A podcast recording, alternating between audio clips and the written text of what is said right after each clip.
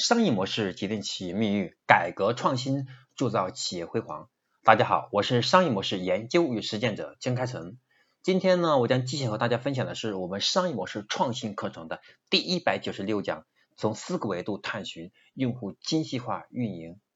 第一，我们要当一个产品哈，或者是一项业务发展到一定阶段的时候，具备一定的用户量之后呢，我们都要考虑到对用户进行精细化的管理和维护。以实现用户价值的最大化，这就好比一款网络游戏发展到一定的阶段之后，如果剩其资源只能看用户的自觉进行充值，那将难以控制。这个时候，我们需要对用户进行数据化分析，将用户进行分类运营。比如说，我们把它是做好，比如说白票玩家、小资玩家、大佬等等进行分类，各个击破，从用户身上是获得收益最大化。根据不同的用户群，他们的经济能力以及他们的玩的程度和他们的缺点，然后快速的去设计好，能够让他去自动自愿的进行消费这种方式。第二是对用户行为进行更精细的引导和管理。在传统的业务当中啊，往往会以成交为目的，对吧？这个是很核心的。在这种目标之下，我们要通过各种引导来促进用户的购买。不仅如此，我们还要考虑到用户的其他行为。而且现在的互联网产品当中，更多考虑的是产品和用户之间的一种关系，维护这种关系，让用户持续的使用产品，而用户在使用产品的过程当中呢，会有很多的多样性或者随机性，这就造成了我们用户的一些操作行为可能无法获得对应需求的解决，因此我们需要对用户进行行为引导和管理。那么要做到行为管理，也是很重要的一点，要进行分层，要进行分类，打标签。这是第三种，第四种呢？我们用户和用户之间是可以相互影响的，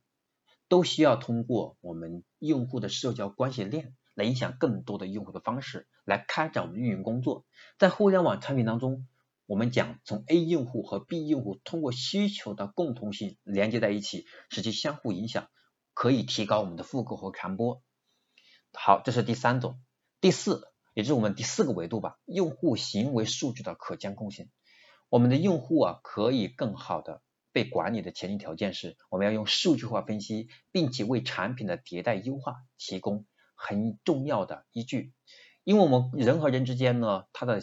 他的经验会决定，如果我们在运营的时候完全靠的经验的话，会被经验误导，就会出现一个能力陷阱。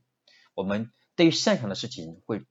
比较容易用主观做判断。而用户往往他的需求和他表现的形式，如果我没有数据的判断的话，往往会因为经验所致，很有可能经验的长板造成了我们最后的失败的可能性比较大。所以我们在这四个维度当中，特别最后一个第四个维度，我们用户的行为数据可监控性就变得非常重要，它是我们参考和智能化决策的非常重要的依据或者叫工具。这是我今天要和大家分享的，我们从四个维度去探寻。用户精细化运营，希望能够给大家启发。那今天我的分享就到这里，我是商业模式研究与实践者江开成。那么下一讲我将和大家要分享的是我们第一百九十七讲，如何制定可持续化的职业发展规划。在我们每一个人的生活当中和工作当中，生活工作它很难完全独立，而是相互依撑的。那么如何去给我们自己设定好职业规划发展？能够让我们职业上的顺利，能够给我们生活带来更更加的美好呢？这是我们下一讲要讲的内容，这也是我们企业在设计商业模式也要考虑的维度。因为我们每一个员工，他们能够把自己职业规划设计好，能够企业能够长期共存的发展，这个时候我们企业管理会更加高效，而且我会做到说员工能够自治，他能够自己管理好自己，主动去完成他给自己设定的目标。就意味着公司目标会完成的更好。好，这是我们第一百九十七讲一讲的内容。欢迎大家把我们的课程分享给身边更多的朋友。当你分享给身边的朋友的时候，很有可能因为你的分享，让他多学了一个知识点，而少犯了一个错误，可以获得更快更好的成长。我是商业模式研究实践者江开成。那么下一讲我们再见。